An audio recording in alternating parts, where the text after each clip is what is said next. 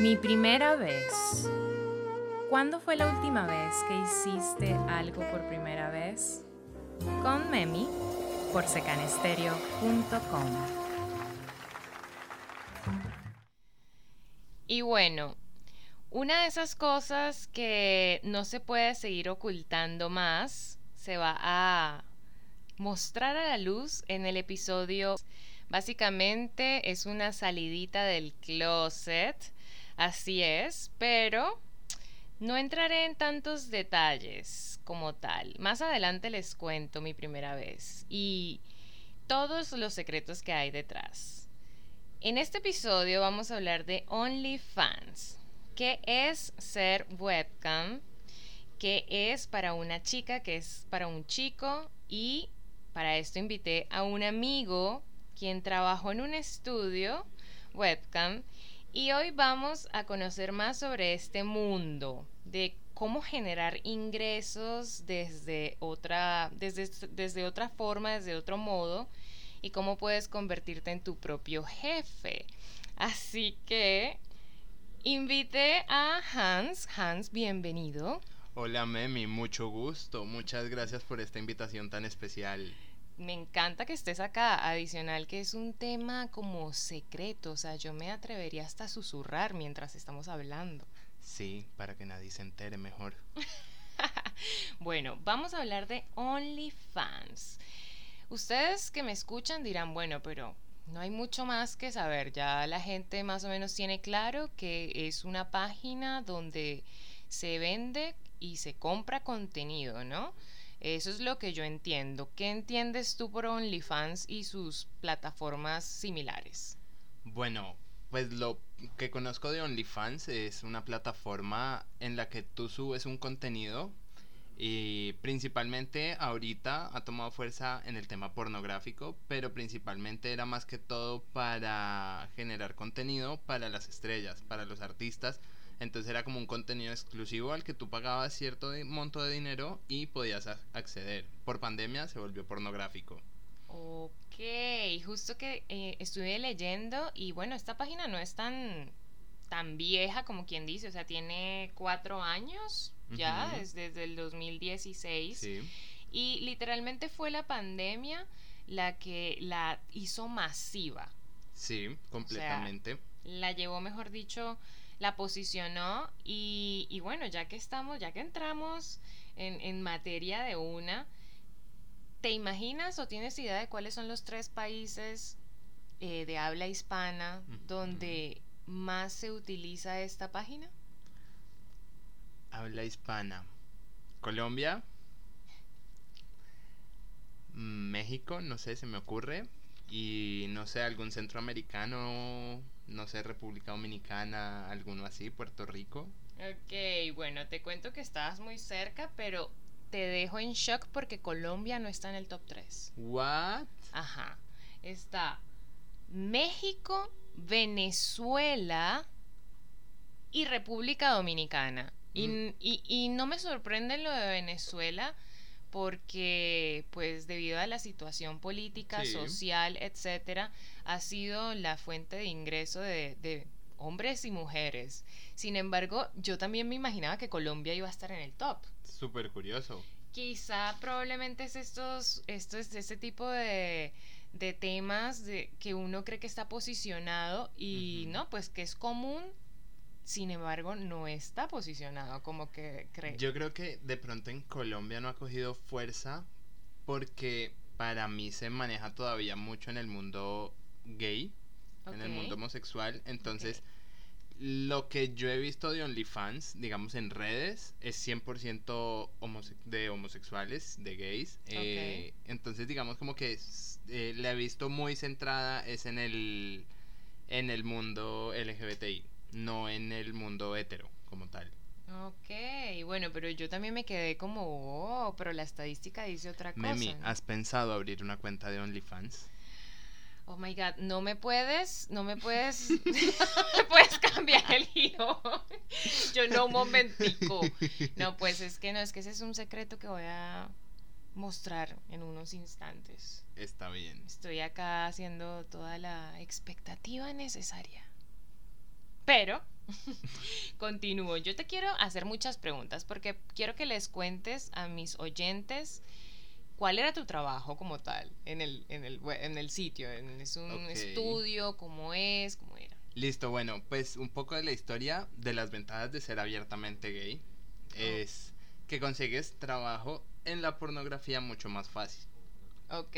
Entonces, a mí me recomendó un amigo por el tema del bilingüismo. Entonces me dijo como, ve, manda la hoja de vida y pues están buscando a alguien que hable inglés. La experiencia no importa porque enseñan. Y yo, ok, mandé la hoja de vida y dos días después me llamaron, fui a entrevista, bla. No tengo nada contra ese trabajo, lo respeto mucho y ahora mucho más respeto después de haber trabajado. Mm, Entonces, nada, es un estudio, es un local literal donde hay 12 cuartos. Eh, cada cuarto tiene su cama, tiene sus luces, tiene su computador, tiene su pantalla, tiene su cámara ultra HD para transmitir. Y, y, ya, o sea, las modelos llegan, se encierran en su cuarto, trabajan en su cuarto, uno no tiene contacto con ellas eh, más que el saludo, en el break de descanso y en la salida. O sea, ellas siempre están como en su cuento y mi trabajo era estar sentado en una, en una computadora con muchas miniaturas de las pantallas de las modelos y yo las veía trabajando. Ok. Mi trabajo en sí era ayudarles a traducir, a ayudarles haciendo zoom con la cámara, acomodándoles la posición de la cámara desde mi computador. Ok. Eso era más que todo como el trabajo en general. Igualmente uno veía y escuchaba todo lo que pasaba entre la modelo y un show privado, un show público o como fuera. Ok, me encanta, me lo fui como imaginando. Eh, ¿Cuál crees tú que sea el mayor reto de ser monitor? Eh, yo creo que ser profesional. Pues digamos, yo soy abiertamente gay, mi familia lo sabe. Cuando empecé a trabajar en este estudio de modelos webcam, lo supieron de primera, de primera mano, se los dije sin tapujos. Y yo creo que es el verlo profesional. Digamos, a mí una mujer me genera morbo. Me parece chévere ver una mujer tocarse, pues que se sienta placer. Y aquí en el estudio, o sea, yo entraba y como que las veía, sí, se ve cool, se ve chévere, pero yo entendía que era profesional, o sea, como que no me generaba ninguna, ningún tipo de excitación el ver ningún tipo, no me llamaba la atención, o sea, como que el, el tener a esa mujer cerca o, verla a través de la pantalla, como que no generaba nada, como que el profesionalismo, el saber que estás trabajando, más no que estás viendo porno, ni consumiendo porno. Ok. Ok, entonces se podría decir que quizá eh, en tu caso no, no, no es algo que te rete como tal, no te retó tanto, pero sí está sobre la mesa que para cualquier otra persona que quizá eh, no sea abiertamente gay. Es, es curioso porque en mi círculo social, cuando todos mis amigos se enteraron y les conté, como marica, como así que estás trabajando en un estudio webcam con otanos para que saques los culos. Y yo, hey, es que trabajo con mujeres que son modelos webcam, no trabajo con putas que son modelos webcam. Entonces, no. Y es súper curioso porque todas las niñas son muy delicadas con ese tema. O sea, pueden trabajar en la pornografía, pero no son fáciles, son súper complejas, están llenas de requeñeques, de todo. O sea, son una mujer normal, no porque trabaje en la pornografía te lo va a soltar así de buenas a, a primera. Ahí está, no se lo van a soltar. no, mentira, estoy acá molestando. bueno, ok, entiendo. ¿Y cuál crees tú entonces, ya que estamos hablando de las chicas, cuál puede ser el mayor reto para ellas? Que tú hayas visto como frustración en algún momento. Porque yo no quiero ser eh, intensa acá de hablar de psicología, de lo que está bien o mal, porque yo no sé nada de eso este, no, y no somos quienes para juzgar, o sea, cada Exactamente. Entonces, pero sí me, me, me, da curiosidad saber cuál puede ser el, el mayor reto del día a día de una modelo que está trabajando allá. Yo creo que el mayor reto es tener la actitud, porque imagínate tú llegar triste a trabajar porque te pasó algo en la casa, se te dañó, no sé, la llave del baño, no te pudiste bañar, o se te perdieron las llaves de la casa, o cualquier tipo de problema, y llegar a trabajar en este tipo de trabajos y tener que sentir placer teniendo mil preocupaciones atrás. Hmm. Entonces como que yo decía como miércoles, pasaba mucho, llegaban y obviamente uno les nota la cara y uno que te pasa, amor, no sé qué, bla, bla. Y decían como, no, me pasó esto, esto, esto, esto, pero no, vamos full animados a trabajar. Y entonces uno en transmisión les escribía como, ¿cómo sigues? Tal cosa, porque no les notaba la cara apagada. Y era increíble cómo de un momento a otro, de uno decirle eso, llegaba y de una se, se conectaba con el tema del trabajo. Y como que el dejar la vida atrás, dejar los problemas y empezar a sentir placer por trabajo. Ok.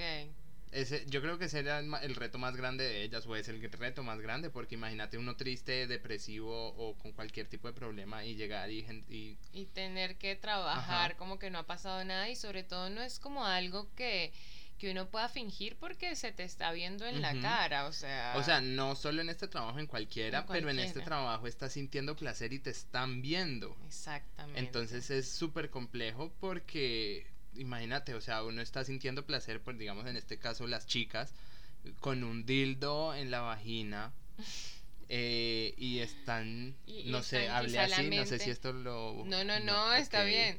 Este, no, me lo imaginé completamente y tener que, que fingir que todo está bien, ¿no? Entonces y fingir un orgasmo y fingir placer y sí es plata, pero los sentimientos se quedan atrás. Entonces diría, escuchándote hablar, pienso que el trabajo del monitor es muy importante porque de alguna forma es esa persona que está ahí como dándole apoyo a las chicas en, cualquier cosa que necesite, incluso hasta en un tema emocional. Es el back office de un estudio webcam, más o menos, wow, de trabajo. Importante, o sea, ellas no, no es algo que, se, que, que haga una sola persona, es un trabajo en equipo, como quien dice.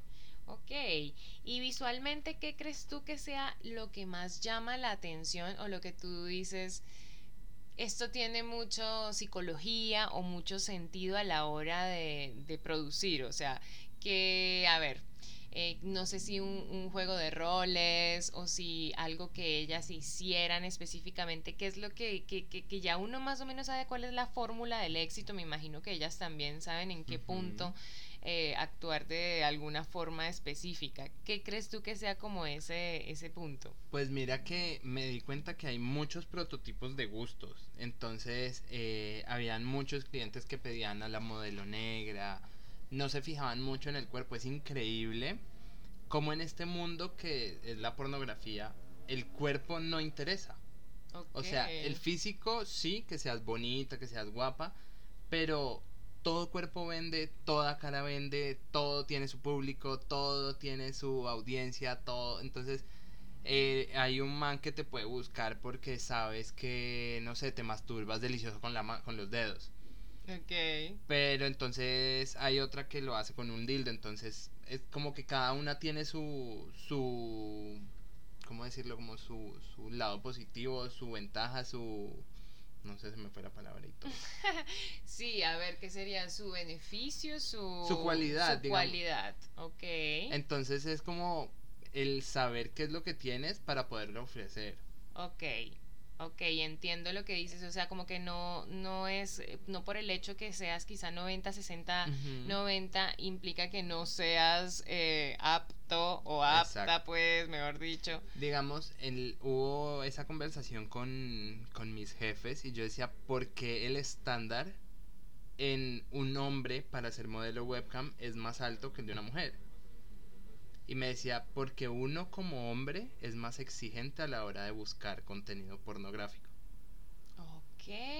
O sea, una mujer cualquiera puede ser modelo webcam, pero un hombre que sea panzoncito, que tenga sus gorditos, que no sé qué, bla, bla, bla, como que es más complejo que le vaya bien que a una mujer. Ok, ok, entonces probablemente ese sea el por qué hay más mujeres que hombres. Sí. Porque realmente yo conozco gente que no tiene problemas y que es súper profesional y que y de todas formas no, está llegando a ser una relación sexual porque pues de tacto realmente no está pasando nada, o sea, no están ni Sí, digamos que no es, no es prostitución. no es prostitución. Porque no estás, no estás teniendo contacto con un tercero. Exactamente. Ok, bueno, importante conocer este tipo de datos curiosos. Sí. Datos curiosos de un estudio webcam. bueno, entonces yo estuve leyendo, ¿no? Yo hice la tarea.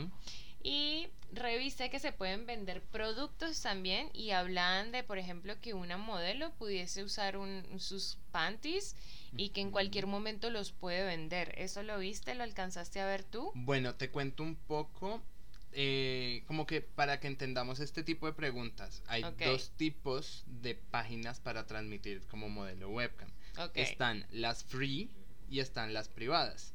Entonces, las free son como las conocidas Camford, Chaturbate, Bonga Cams, Camsoda, bueno, cualquier tipo de las páginas en las que tú entras y ves el show literal. Entonces ves que el hombre y la mujer están teniendo sexo y van tipeando, van dando su, su token ahí porque les va gustando el show. Ok.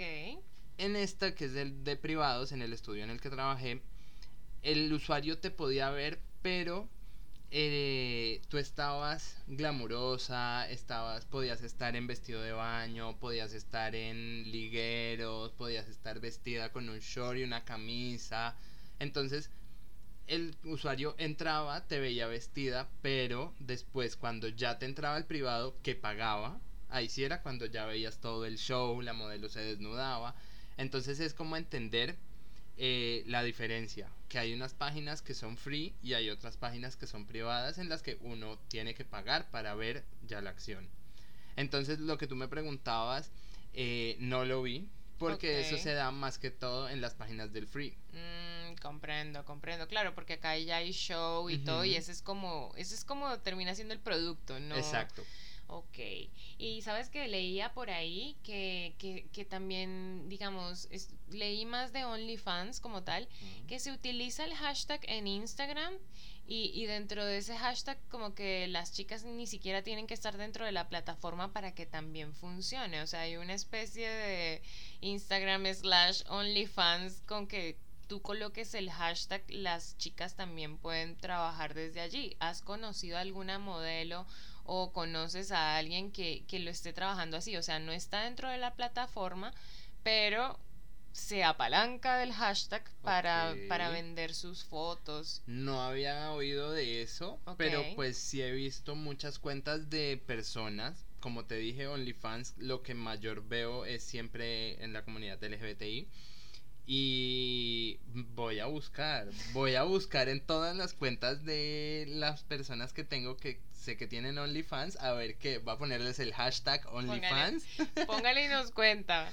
A Nos ver qué. cuenta, Sí, porque pues yo estuve leyendo que la plataforma se queda con un 20% de lo que tú produces. Entonces, para, para las chicas, leí un caso de una chica que decía como no, que no estaba de acuerdo porque es mucho dinero a la hora de hacer las conversiones, es mucho dinero. Y que entonces estaban trabajando bajo el hashtag en, en venta de sus fotos también, pero a través de Instagram.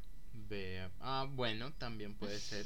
Pues ahí le- en Instagram, en Twitter. Sí, en cualquier lado, definitivamente uno puede hacerlo. Pero bueno, hay un hashtag que, pues, están Ya saben, hashtag OnlyFans. y ya. Y ahí consiguen todo Y- lo que y- quieran. y Y, más barato. Ah, y como para chismear, como Sí. para ver qué, qué está pasando. Créeme que yo estaba a punto de pagar algunas cuentas de OnlyFans que veo que es- Que vale la pena. sí, que yo veo esos Pero probablemente como- hay como una historia. Ellos deben tener algo como hay uno, detrás. hay un modelo de Bogotá, es súper conocido. El man fue abogado y ahora se dedica a la pornografía. El man está re bueno. Y tiene su cuenta de OnlyFans. Y ahora vive de la pornografía. Pero lo que monta en Twitter, los teasers de los videos, yo digo, bestia. A este man le pago con gusto los Para 30 ver. dólares del mes. Aliste esa tarjeta de crédito. Aliste, mientras escu- te escuchaba hablar, me acordé del caso de una chica de Disney que abrió perfil Ay, en sí. OnlyFans. Sí. Cuéntame. Bueno, no conozco, no me acuerdo el nombre de la, de la actriz, pero sí, sí, sí conozco el tema que empezó con el on- con OnlyFans y le fue súper bien y ahora es una de las mejores actrices de Disney pagas por la pornografía. Imagínate tú. Bueno, si ser princesita de Disney no dio tanto, pues Sí. que pues es como buscar otra solución. Lo que te digo, yo no los juzgo, no juzgo absolutamente nadie. O sea, no tengo absolutamente nada que opinar. O sea, no tengo voz ni voto. Pero si para esta persona, o sea, encuentra en, en el trabajo algo que no le quita energía y que se siente bien, pues cada quien con su cuento, ¿no? A mí me parece ya cuando es algo como que me tocó y que realmente no ni siquiera lo disfruta, ahí sí digo como, bueno, quizá no sea tu tipo de trabajo y, y realmente no va a ser producente para, para esa persona, porque no... Total. Si no está dando su 100, pues yo me imagino que los ingresos no van a ser Claro, no, esto, esto es... No es que se lleven la sangre, pero... Me encanta. Pero sí tienes que tener y ser consciente de, de lo que estás haciendo. Claro. Y digamos mucho, mucha, oí mucho esta frase y es no vivas del que dirán. O sea, en este trabajo te tienes que olvidar del que dirán porque sí o sí en cualquier momento se puede filtrar algo tuyo. Claro. Entonces, si lo ven, eh, si ya saben, pues perfecto. Pero si no saben y van a ver tu contenido, una foto, un video, un clip de 15 segundos, te van a empezar a juzgar. Pero entonces es como tener siempre en cuenta que es tu trabajo y que tú estás comiendo, estás viviendo y nadie te está regalando la plata. Bueno, ahí está. Es quizá como una frase cliché, ¿no? Como, ay, el que irán, pero a la hora de ejecutarla en la vida de uno es trascendental. Y en ese tema y en cualquier otro. O sea, siempre vas a estar pensando, ay, ¿qué va a pensar no sé quién? Mi mamá, mi tía, mi prima, mi primo. Y realmente, pues Obvio, pero si usted está tranquilo con lo que hace, Total. No puedes dejar que eso te afecte. Y si no y si vas a dejar que eso te afecte, es mejor que no trabajes en eso, porque entonces pues lo que hablamos, no vas a dar tu 100 y no vas a recibir el 100. Entonces, Estás escuchando Mi Primera Vez por secanestereo.com.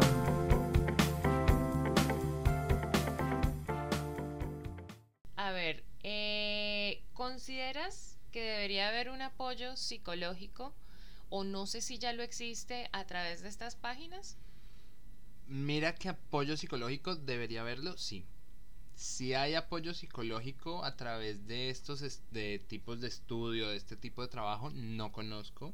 Okay. Pero imagina, ponte en la situación estar encerrada en un cuarto con una pantalla de un computador, una cámara y solo se hablan temas pornográficos. ¿Tú cómo te sentirías al terminar de trabajar? Mm, uno, se, uno se agota, mentalmente se agota. Entonces, eh, fue una de las tantas cosas de, de las deficiencias que vi de este tipo de trabajo que no hay un apoyo psicológico. O sea, puede que tú tengas una vida normal, pero igualmente estar encerrado en un cuarto 8, 10, 12 horas eh, y solo maquinando en el porno, en tocarte, en el sexo, agota emocionalmente. Claro. Y eso sí o sí va a tener repercusiones en tu vida. Y me imagino también ya cuando sales del estudio que quizá empiezas y le das play a lo que es tu vida, ya tu vida después de, de tu actuación y de tu rol como tal, probablemente te gusta algún chico, probablemente te gusta alguna chica y cuando ya te toca acercarte a esta persona, quién sabe, puede que ya no tengas fuerza, puede que ya no tengas el ánimo o incluso hasta tu cuerpo, lo que segregas ya no es lo mismo porque has estado trabajando todo el día. Entonces yo te hago esta pregunta porque para mí el apoyo psicológico en todo es súper importante y yo creo que para este, para esta nueva nueva era de OnlyFans y de estudios y de muchas cosas, pues creo que, debe ser importante y ojalá estas páginas también entendieran que es algo que es un deber prácticamente, ¿no? Es como pagar impuestos, o sea, si la gente es el producto, hay que tener... Tienes que cuidar el producto. Exactamente, bueno, importante, pues si ustedes están considerando eh, incursionar en este mundo no sé cómo lo quieran ver, es importante que tengan en cuenta que... Sí, un apoyo emocional eh, muy fuerte. que, que, no solamente es inversión en, en, bueno, en lo que te vas a poner o lo que te vas a quitar, en el maquillaje, sino que si realmente crees que esto es una opción para ti, tomes en cuenta también ese, ese, ese apoyo psicológico que quizá te va a tocar buscar afuera porque no, no existe dentro de la página ni en el estudio. Probablemente hayan estudios que lo ofrezcan, yo no sé. Sí pero pues importante que lo tomen en cuenta, que vendría siendo casi que una, una, sesión de psicología o algo que tienes que incluir en, tu, en tu estilo de vida, porque como decías tú, es que no solamente eso, ¿cómo hace entonces una mujer que está en sus, en sus días de periodo? ¿Trabajan o...? Es súper complejo porque veía situaciones, bueno, ya que tocaste el tema de cuando está una mujer con la menstruación, primer día de inducción, o sea, es... Yo lo cuento chistoso, suena chistoso, pero para mí fue desagradable, pero fue como que el choque con el mundo al que iba a entrar a trabajar. Había una modelo que estaba con el periodo. Y tenía un cliente ya muy repetitivo. Y el cliente entró y se dio cuenta que tenía el periodo. Y le pidió a la modelo que se empezara a masturbar. Y el cliente, dentro de su texto, lo que le escribía, le decía, qué rico ver esos dedos ensangrentados. Yo como que, oh, por Dios, oh my God. Choque con, ya, o sea, eso como que te, es un polo a tierra, sí, ¿no? literal, o sea, vas a ver cualquier guarrada acá. Entonces, ese fue uno. Y después, bueno, fueron más cotidianos que show de vómito, que show... Sí, show de vómitos. Oh Memi, show de vómito. Era horrible. O sea, imagínate tú inducirte al vómito mientras estás haciendo oral. No entiendo la locura y me imagino que eso cuesta más, ¿no? Claro, y entonces en estas páginas de privado que se manejaban en este estudio es por tiempo. Entonces un minuto son 5 son cinco dólares o pueden ser 2 euros o puede ser la moneda que maneje la página. Entonces, si la modelo se quería demorar media hora haciendo el show y el man los podía pagar o el usuario lo podía pagar, tranquilamente duraba ahí media hora esperando a que la modelo vomitara. Digamos en el caso del del vómito o en cualquier tipo de o show. En cualquier tipo de exigencia que se esté comprando o pagando. Exacto. Wow, bueno, para que vean, sigan anotando por ahí. No es tan, no es solo ser bonita, no es solo ser mm. eh, recursiva, es... Esto es de verdad un trabajo para los que dicen que, ay no, eso es pararse enfrente de una cámara y mostrar tetas, mostrar pussy o mostrar la verga si es un hombre o meterse el dedo en el culo. No, esto de verdad es un trabajo pesado. Wow, wow importante, importante que nos cuentes esto, porque esto sigue siendo una opción y por ejemplo acá en Colombia estamos otra vez en, pico y placa, eh, toque de queda, que de alguna forma otra vez te manda a la casa, otra vez te manda a estar conectado con pues con el celular, con las páginas web, entonces es importante saber lo que hay detrás. Como, como decíamos, no somos acá ni nadie para juzgar, pero estamos tratando de conversar un tema que uno escucha o ve, ves un meme, hay millones de memes ahora de webcams, hay de estudios, de monitor, o sea que el que no sabe como que de qué están hablando ni los entiende, pero pues acá les estamos dando esto para que puedan imaginarse también lo que, lo que vive una persona que trabaja en esto. O sea, hay que tener empatía. Sí, completamente. Claro que es una decisión como todo, pero como por ejemplo yo en publicidad, o sea, el estrés, publicista es igual a estrés, básicamente, porque uno siempre tiene que estar conectado, siempre tienes que dar una respuesta oportuna, tienes que generar resultados y lo mismo pasa con este empleo. Sí, completamente. Ok, bueno, ¿y tienes alguna anécdota chistosa? chistoso, pero chistoso como que bien, ¿no? Nada de chistoso. Sí, sí, sí. Eh, pasó una vez, una modelo estaba en transmisión en un privado los usuarios, la mayor parte de este estudio eran alemanes. Ok. Y el señor, la vieja era muy es muy bonita, tiene unos senos muy lindos. Ok. Y son grandes. Ok. Y el usuario le quiso decir, me imagino, tenés unos senos bonitos parecidos a los de cualquier tipo de cosa. Y el traductor dijo, tienes unos hermosos pechos de caballo. ¡Ay, no! Me imagino a la vieja como, perdón. claro, y vio, vimos esa traducción dentro de la transmisión del privado y fue como que yo como monitor me reía tranquilamente porque a mí no me oían. Pero la modelo tuvo que seguir su show normal. Después cuando salió el show fue como que, ¿what? Tengo tetas de caballo, huevón. wow, bueno, bien, bien, porque eh, ahí hay un tema de, de, lenguaje. Sí. O sea, de interpretación. Interpretación. O sea, a punta de, de traductor sí puedes trabajar completamente, porque pues que te digan pussy en alemán o en inglés o en cualquier idioma, lo traduces y vagina es vagina. Pero sí como que ese tipo de, de comentarios, como que la interpretación tiene que ser muy clara y tiene que uno entender el, lo que quieren decir las personas. Ok, bueno, ya aquí voy a salir del closet pues. Agárreme, agárreme que salga del closet. cuidado, cuidado. Cuidado, cuidado. No, este, este episodio lo, lo, programamos con Hans para que, nada, habláramos de este tema, les hiciéramos creer que yo trabajo en esto, pero realmente feliz Día de los Inocentes si lo estás escuchando hoy. Uh, caíste por inocente, caíste. No, mentira. El punto era acá contar una mini experiencia similar y es que en pandemia yo me descargué Telegram y estaba en, no me acuerdo ni siquiera, sé que no estaba en mi casa, ese, en el día en que puedes salir, estaba en cualquier lado y me llega un mensaje desde Telegram de un número que yo no conocía que decía, hola Memi, ¿cómo estás? ¿Cuánto valen tus fotos? What? Y yo, ¿qué? ¿Qué? ¿Cuáles fotos? Yo como, como así y le dije, hola, muy bien, ¿quién eres y quién te dio mi teléfono? Porque pues yo no tenía el número de esta persona, entonces... Eso es lo de menos, me responde. Eh, tengo un cliente que busca una chica como tú, con los tatuajes. Cuéntanos, ¿cuál es tu precio?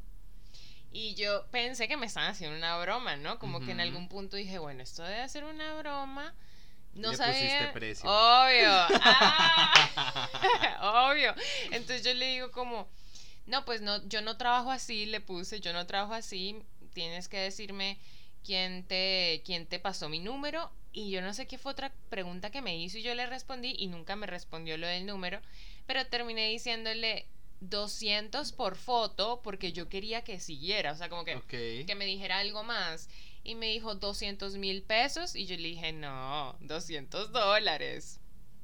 Y me puso como, oh, ok, voy a hablar con el cliente. Y cuando me respondió a eso, o sea, literalmente yo me, me asusté. No, no, yo me asusté porque yo dije, ya va, esto ya no pareció una broma, como que hoy voy a hablar con el cliente, ya me pareció como ok, no voy a pagar, no voy a pasar nada, no me voy a tomar ninguna foto. Lo que me alcanzó a decir fue como, mi cliente es peruano y busco una chica como tú con los tatuajes.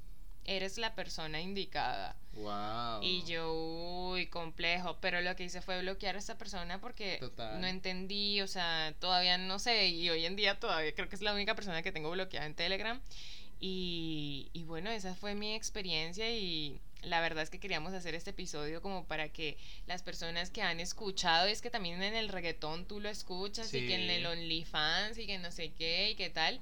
No, y, y hace muchos años, porque acuérdate de esa canción que decía, mami, pon la webcam. Exacti, exacti. Exacto, o sea que de verdad es un mundo que ya existía, es como la, la web dark, que, que, venden hasta riñones por ahí y uno ni se entera pues porque no estás como que en ese círculo, pero resulta que con el COVID todas esas ollas empezaron a, destaparse. Entonces, pues nada, el episodio de hoy era más que todo para que ustedes supieran un poco sobre este mundo. Hans abiertamente nos compartió sus experiencias. Obviamente acá no queremos lastimar, ni juzgar, ni señalar, ni nada, porque no, no es el punto. Solo queríamos contar nuestras experiencias. Y bueno, mi primera vez, que no fue tan primera vez porque no llegó a nada, pero pues me, conté, me, gustaron. Mi primera vez en un podcast. ¡Eh! mi primera vez como monitor de un estudio webcam. O sea que cierras el año 2020 pues con varias primeras con veces tachadas. Muy Muchas gracias, Meme, por esa invitación acá. No, muchas gracias a ti por venir y te tengo una última pregunta. Cuéntame. ¿Volverías a ser monitor? Sí. ¡Epa! Sí, con gusto, me parece chévere, pero la única condición es que sean mujeres a las que monitore. Ok. Porque creería yo que por ser hombre, tener un hombre enfrente en una cámara, sí o sí lo va a terminar morboseando y... Y te puedes distraer de tu main goal, o sea, de, de lo que tienes que hacer en ese momento. Exacto. Bueno, ya saben, Hans está disponible. si usted tiene un estudio webcam y necesita un monitor, Podcast trabajo. y yo le puedo, no sé, le puedo inventar cualquier cosita en el podcast, les podemos hacer unas voces para, para el canal. Estoy inventando cualquier cosa, pero bueno, ya saben, acá cualquier duda que también tengan, preguntas, sé que Hans las podría responder. Como les estamos diciendo, la idea es que sepan un poco más de lo que está pasando, porque aunque esto es un tabú para mucha gente, pues no podemos tapar el sol con un dedo.